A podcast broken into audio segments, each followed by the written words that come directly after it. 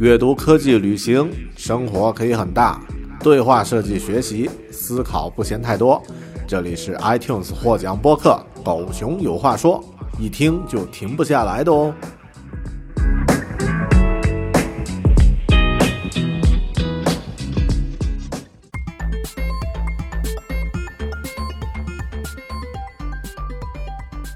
Hello，您好，您正在收听的是《狗熊有话说》Bear Talk。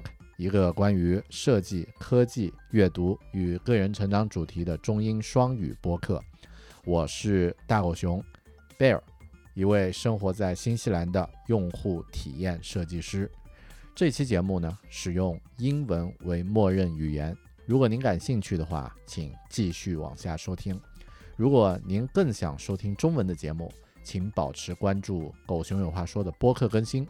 会有更多精彩的中文节目持续进行更新。本期节目呢，在大狗熊的另一档专门针对英文拼众的频道 Bear Academy 首发。如果您对设计、职场、效率提升等主题的英文内容感兴趣，不妨订阅我的播客 Bear Academy，或是关注我的 YouTube 频道 Bear Talk。播客呢，可以在苹果的 Podcasts。或是 Spotify 搜索订阅，视频呢可以在 YouTube 搜索 Bear Talk 或者是 Bear Academy 就可以订阅了。我的 YouTube 频道有中文和英文两个账号，分别发布中文和英文不同的视频内容。如果您感兴趣的话，不妨两个账号同时关注。感谢您的收听，请继续。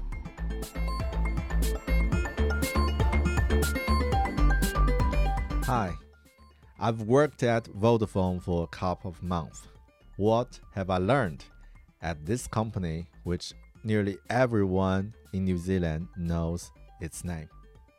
In this video, I'm going to share a few things I've learned and also some tips for you if you're starting your new job.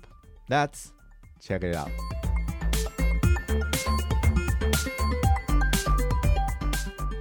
Hi, welcome to Bear Academy. I'm Bear, a UX and product designer who lives and works in Auckland, New Zealand. As mentioned that I've I've worked at Vodafone, the largest telco company here in New Zealand for a couple months, and I've learned a lot. And it um, it is a great job.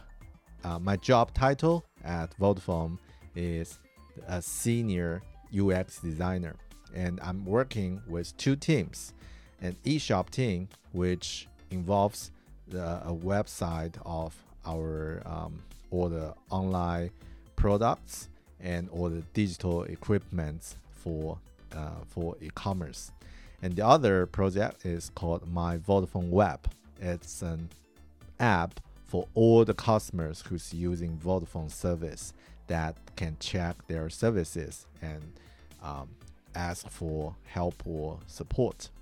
So this is our two these are two projects I'm working at and I've learned a lot from from this the whole process. So uh, actually I think the easy thing would be sharing my sketch note what I've learned at Vodafone and it will be easier to share it.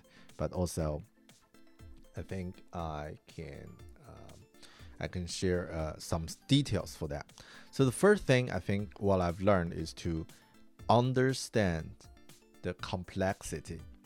So Vodafone is a large company with decades of history. The platforms they are using are super complex, which make, makes design progress is a hard challenge. It's a challenge. I'm not a big fan of redesign project as a UX practice. Uh, this is I can share in other videos, and now I'm even more against it. So this is all the this are the reason. You never know the real constraints, feasibility, and complexity of the project. For example, like take Vodafone for example, we have some legacy platforms that cannot change much and it really limited your design um, uh, for the on the on on the whole on the whole journey. So I think to cope with this, to cope with complexity, you need to have a faith of UX approaches. Um, for example, design thinking or double diamond design process or other things. And also, communication is the key. If work in silo, you might not have high you might have high risk of the later stage. And this brings me to what I've got, what I've learned at Vodafone is communication, right? I think I've put it here, right? Communication. I think the first one to become a better communicator is to be a team player. And if you're working with a team, um, normally you need to support other team players. You need to be transparent about the things you're, you're doing, about the knowledge you have, and also commitment is the key. You always commit on the things you you said you're going to do. So don't be a barrier. Don't be a blocker. You don't need that. You don't need to become a blocker to show your value. That's not your value. It's about to get things done. It's about to support other people. And I think commitment actually is your value. This is the first thing uh, of, uh, of, of communication, what I've learned about communication at Vodafone. The other thing actually is quite um, different. It's about to show your work, especially to senior people. I mean, this sounds really uh, interesting because sometimes if you're a designer, if you're a developer, maybe you're good at doing what you're doing, but you might not good at presenting, especially presenting it to some uh, executives or some senior stakeholders especially uh, in a large meeting uh, with uh, a lot of people, you might not feel comfortable to do that. But what I've learned is that it's really helpful to show your work to those people and to get some support. It can really get the next stage much easier or much smoother, and also can get more support from other people, uh, so uh, from other teams. And my trick or my tips is about to set the scope and to navigate the expectation. It's about to to show them okay what's uh, what your what the problem you're going to solve and to guide their uh, expectation, not jump directly to the final scope, but one by one, step by step, and then it will really help you to achieve the goal. Actually, uh, during uh, what I'm what I'm doing at Vodafone, uh, I had a few uh, spring reviews that in, involve some uh, senior stakeholders in the meeting, and what I've done is to I think uh, some some trips some tricks is that do some pre-talk about you, what you're going to show to, to them. send them some trailer. for example, I when I finish the design, I might send them the drafts uh, of the hand sketch, hand draw drafts uh, for the design, and then talk about the final design during the meeting. So just increase the curiosity and then leave some hook. Yeah, so this is what I found is really important. It's just not be afraid of talking to people. And for myself, I'm an introvert. So my goal is to become a loud introvert, and I think this is what I've learned of learning uh, of working at Vodafone. The second one. The third one, the third thing uh, about learning at Vodafone, I think, is to become um, a navigator. This is all about pro work proactive and be uh, be active and sometimes take the control uh, take the control of your time, of your productive, and uh, take the control of your calendar. So uh, for this, I think it's just about no one can tell you what what you will do next is the best for you. So you got to find it by yourself. And uh, what I've learned for this is actually two things. One thing is it's okay to say no, and also you need to learn how to say no properly and um, learn to say it. but also about what we previously uh, discussed to show uh, your commitment and to build a trust with your team. And the second thing I think about this is to probably quite detailed is about to design your calendar. Yep. So you have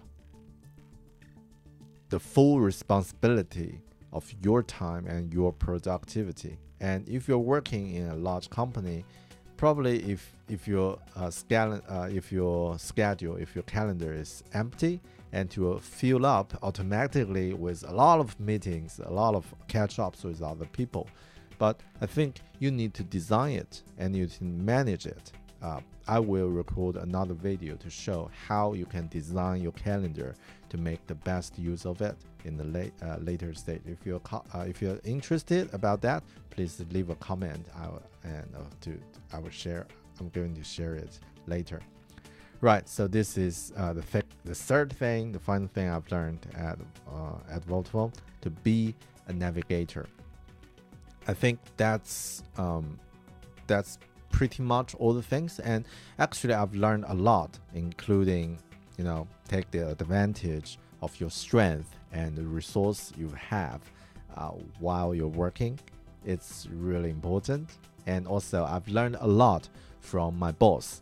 She's really good at communication, understanding, understanding the goals, and also keep the team motivated. Probably later, I will also record another video uh, about what I've learned from all my bosses. Yeah, it could be fun. Right, I think that's all I've learned, and because now I'm I'm taking uh, I'm taking another decision to move on from Vodafone. So I really appreciate those people I've worked with, and also thank you for watching this video. I hope you find it helpful for finding out what you've learned at what you're doing, right? And if you have any story you want to share with me, please leave a comment below. And if you haven't subscribed this video or this channel, please subscribe it to support me and to leave a comment to build some interaction. Right, I'm Bear. This is Bear Academy. Thank you for watching. I'll see you in another chapter. Ciao.